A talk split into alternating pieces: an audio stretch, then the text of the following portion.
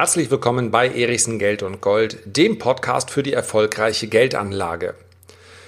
Der Chemiekonzern BASF hat eine dramatische Gewinnwarnung ausgesprochen. Das führt zu folgendem Schluss. Entweder die BASF-Aktie ist jetzt relativ günstig oder der DAX müsste in absehbarer Zeit einbrechen.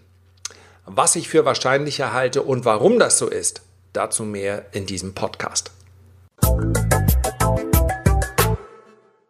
Dass der Chemiekonzern BASF ein DAX-Wert eine Gewinnwarnung aussprechen würde, das war von einigen Analysten schon erwartet worden. Das Ausmaß dieser Gewinnwarnung hat allerdings alle Erwartungen übertroffen. Und die Wucht dieser Nachricht hat nicht nur BASF, sondern auch viele andere zyklische Aktien, wir werden gleich noch besprechen, was das ist, in die Tiefe rutschen lassen. 30 Prozent weniger Gewinn als im Vorjahr werden nun erwartet. Und das führte unter anderem dazu, dass ein Analyst der weltgrößten Bank, der JP Morgan, innerhalb weniger Tage, das ist sehr ungewöhnlich, seine Einschätzung für das Papier geändert hat. Zuerst riet er also dazu, dieses Papier zu halten, obwohl er eine Gewinnwarnung erwartete. Schlicht und einfach deshalb, weil offensichtlich aufgrund seines Modells BASF trotzdem ein ja, angemessen bewertetes Unternehmen war.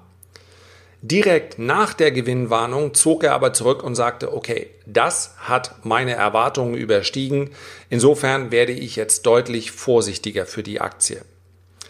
Wenn man sich BASF rein aufgrund der Zahlen anschaut, darum soll es eigentlich gar nicht gehen, gehen in diesem Podcast, aber ich weiß, dass es dich vermutlich interessiert, welches äh, Standing, welche Einschätzung ich zu BASF habe dann muss man sagen, dass BASF eine zyklische, sogar eine sehr, sehr zyklische Aktie ist, aber offensichtlich mit einem ganz ordentlichen Management.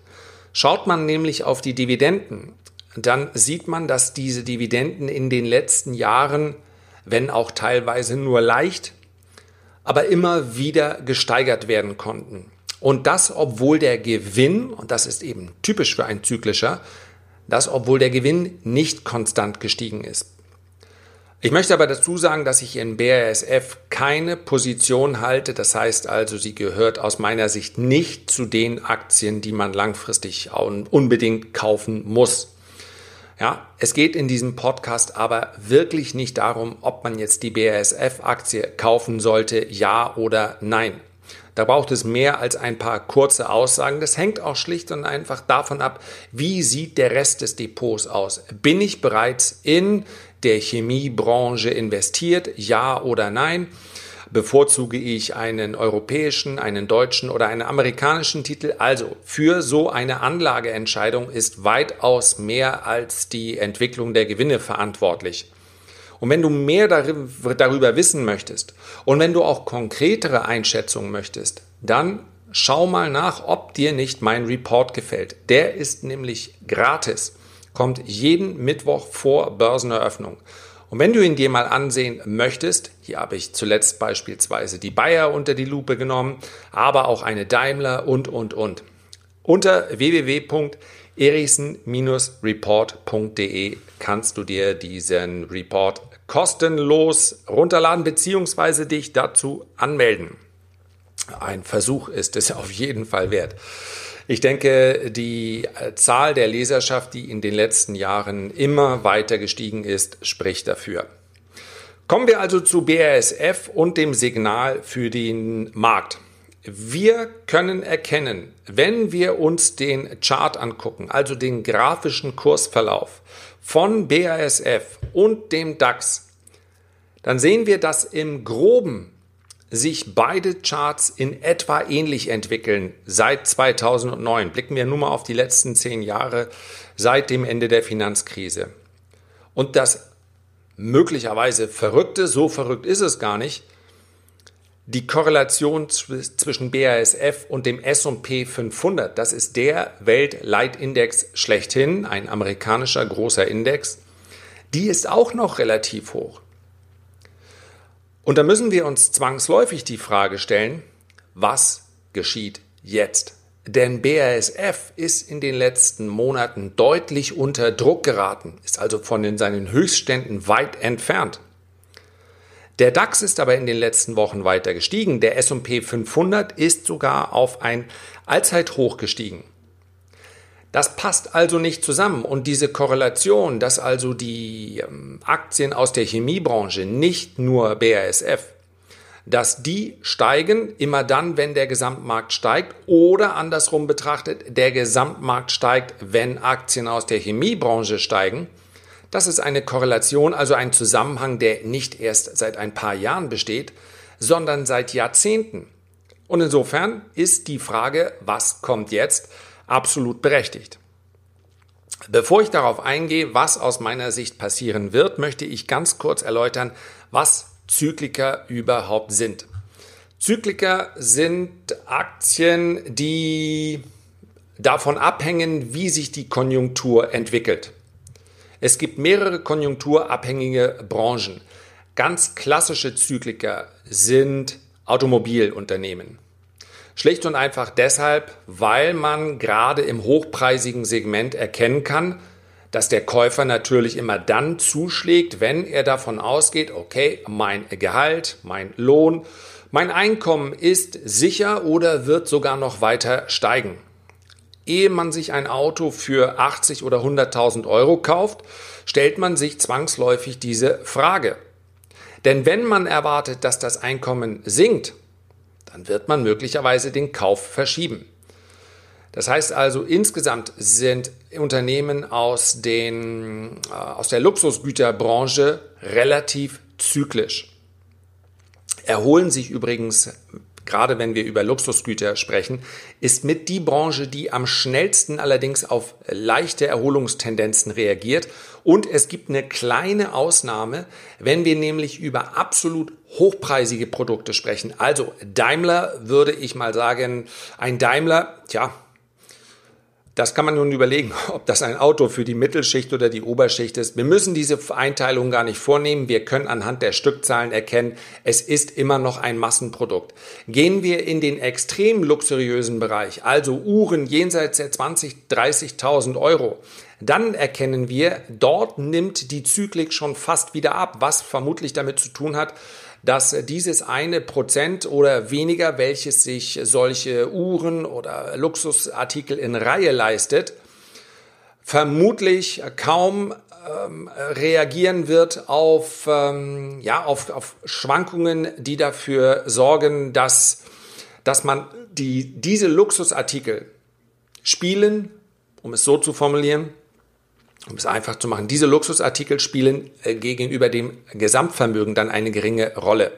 Das heißt also, die Dame von Welt wird nicht aufhören, sich eine Rolex zu kaufen, nur weil ihr Mann sagt, im Geschäft läuft es nicht so gut. Also, wenn die äh, 12. oder 15. oder 25. Million in diesem Jahr ausbleibt, weil es nicht so gut läuft, kann man sich die Uhr eben trotzdem noch äh, leisten. So kann man sich das erklären. Also weitere zyklische Branchen sind beispielsweise äh, Reisen, Hotels, äh, Kreuzfahrten, ähm, dann selbstverständlich auch die Chemiebranche, weil Chemie Zulieferer ist für, ja, für andere große Hersteller. Keiner, kein Privatmensch wird in der Regel sich irgendwelche Chemiezutaten bestellen.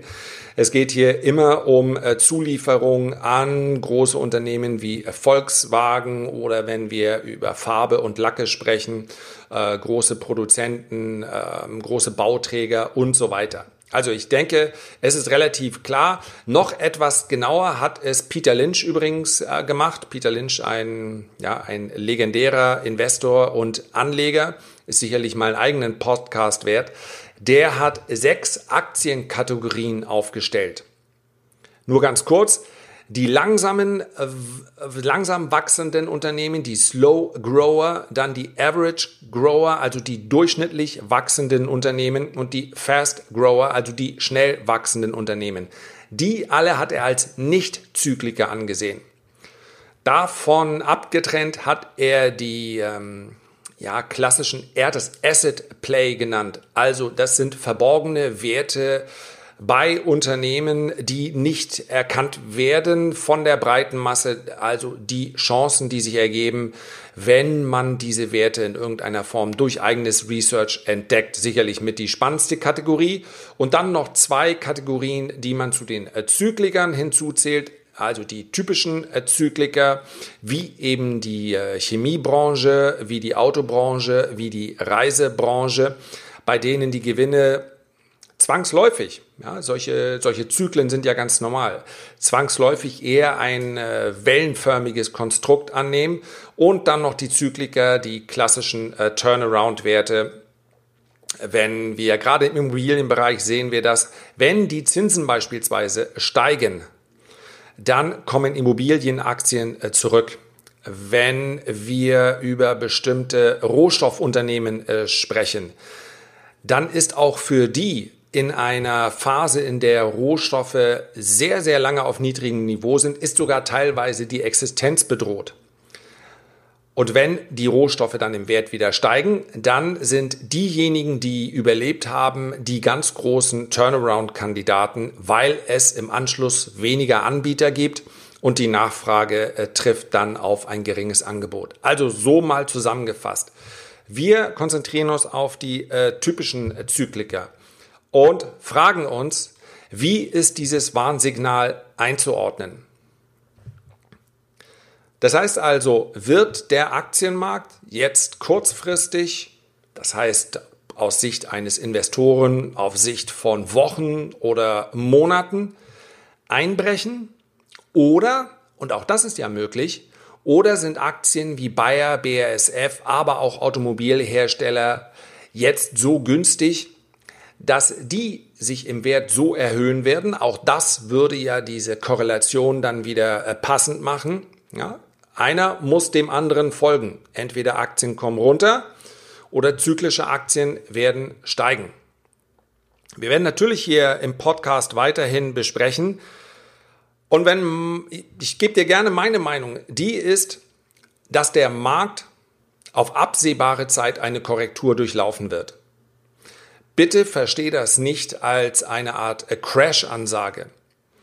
Denn ich habe beispielsweise auf dem, äh, im letzten oder einer der letzten Videos auf dem Erichsen-Kanal darüber gesprochen, dass es aus meiner Sicht entweder eine mittlere Korrektur geben könnte. Das heißt also, der Markt fällt um ja, zwischen 10 und 20 Prozent. Das haben wir im Übrigen auch im vierten Quartal 2018 gesehen. Nichts Dramatisches eine sicherlich ähm, ja, ausgeprägtere Korrektur von 30 äh, bis 50 Prozent würde dann schon Spuren hinterlassen. Es ist aber vorher, wenn so eine Korrektur beginnt, es gibt keine geheimen Zeichen, anhand derer man erkennen kann, aha, das wird eine Korrektur mit einem Ausmaß von. Es geht insgesamt eher für einen langfristigen Anleger sowieso darum, solche Korrekturen auszunutzen. Denn egal welche Korrektur der letzten 1000 Jahre an der Börse es gibt, und es sind keine Zuschriften nötig, ich weiß, die Börse gibt es noch keine 1000 Jahre, jede Korrektur stellte im Nachhinein eine Kaufgelegenheit dar. Wirklich jede. Das ist in dem Moment, wo die Korrektur auftritt, natürlich nicht immer sofort zu spüren, denn wer findet schon das genaue Tief? Das heißt also, wenn ich kaufe, wenn der Markt 25 Prozent gefallen ist und der fällt dann weitere 20%, Prozent, dann kann ich mich damit beruhigen, dass jede Korrektur kaufenswert ist, werde aber vermutlich in der Praxis mich möglicherweise darüber ärgern, dass ich eben jetzt schon gekauft habe. Deswegen ist es sinnvoll, in Tranchen zu kaufen. Und wenn ich sage, eine Korrektur wird notwendig, wird vermutlich kommen. Dann heißt das auch nicht, dass das in der nächsten Woche soweit ist. Also, innerhalb der nächsten 18 Monate. Klassischerweise muss man sich beispielsweise den S&P 500, über den wir gerade gesprochen haben, ansehen und erkennt, dass der in Regel, in der Regel von einem Hoch niemals direkt fällt, sondern so eine Art Top-Bildung vollzieht. Das heißt also, es wird ein Hoch generiert, dann kommt er etwas zurück, dann kommt noch ein kleines Hoch, aber ohne dass daraus jeweils eine neue Rallye entsteht. So eine Phase der Top-Bildung hat beispielsweise im Jahr 2015 fast acht Monate in Anspruch genommen. Acht Monate lief der Markt mehr oder weniger seitwärts und dann kam ein Einbruch um ja, knapp 18 Prozent. So etwas ist also durchaus typisch und in diesem Zusammenhang muss man in diesen Zeiten zwangsläufig darauf hinweisen, dass wir ein Wahljahr in den USA in den nächsten, im nächsten Jahr sehen werden. Das heißt also, Donald Trump tritt mit der Mission an, erneut Präsident zu werden. Und eins wissen wir, Donald Trump definiert sich über die Börse. Und eines müssen wir auch ganz klar anerkennen. Die Börse ist kurzfristig durchaus zu manipulieren. Und zwar insofern zu manipulieren, als dass ein US-Präsident die Möglichkeit hat, so wie es Donald Trump ja schon getan hat, ein Konjunkturprogramm aufzulegen. Das führt natürlich zu einer höheren Staatsverschuldung, dürfte ihn aber in dem Moment erstmal nicht interessieren. Und die klassische Erklärung für jedes Konjunkturprogramm ist ja, die Steuern werden anschließend dafür sorgen, dass wir unsere Verschuldung wieder reduzieren können. Das hat in den letzten Jahrzehnten in den USA, in Europa und auch sonst nirgendwo in der Welt geschaut. Aber wer funktioniert, aber wer schaut schon genau auf solche kleinen Details, wenn ihm das in irgendeiner Form doch zugute kommt? Und solche Konjunkturprogramme, von denen profitieren eben nicht nur Aktionäre, sondern von denen äh, profitieren auch viele Arbeitnehmer und, und, und. Das heißt also, der Gedanke, naja, dann schieben wir das Problem etwas in die Zukunft, der ist uns ja allen nicht fremd. Und dann nicht zuletzt hängen Aktien, hängt der Verlauf von Aktien natürlich davon ab, wie sich die Zinsen entwickeln werden. Und hier sind wir von der Zinswende weit entfernt. So, beenden wir erstmal das Thema heute mit dem Hinweis, dass ich in der nächsten Woche hier im Podcast darüber sprechen möchte, ob vielleicht genau unter diesem Hintergrund, den ich gerade angedeutet habe, also mit einem Präsidenten Trump, der wirklich alles daran setzen wird, dass der Markt in den nächsten Monaten eher zu weiteren Höhenflügen ansetzt. Und ich möchte in einem weiteren Podcast besprechen, ob nicht ein Kursziel von 30.000 für den Punkten für den DAX in den nächsten Jahren sogar wahrscheinlicher ist als ein großer Einbruch. Unter dem Aspekt wäre dann sicherlich auch eine BASF-Aktie äh, kaufenswert. Aber dazu in meinem nächsten Report mehr. Dazu lade ich dich herzlich ein. Das soll's für heute gewesen sein. Herzlichen Dank für deine Aufmerksamkeit. Ich freue mich, wenn du dir die Zeit nimmst, um diesen Podcast zu bewerten oder einen Kommentar zu hinterlassen. Ich freue mich, wenn du das nächste Mal wieder vorbeischaust. Sende dir herzliche Grüße, dein Lars.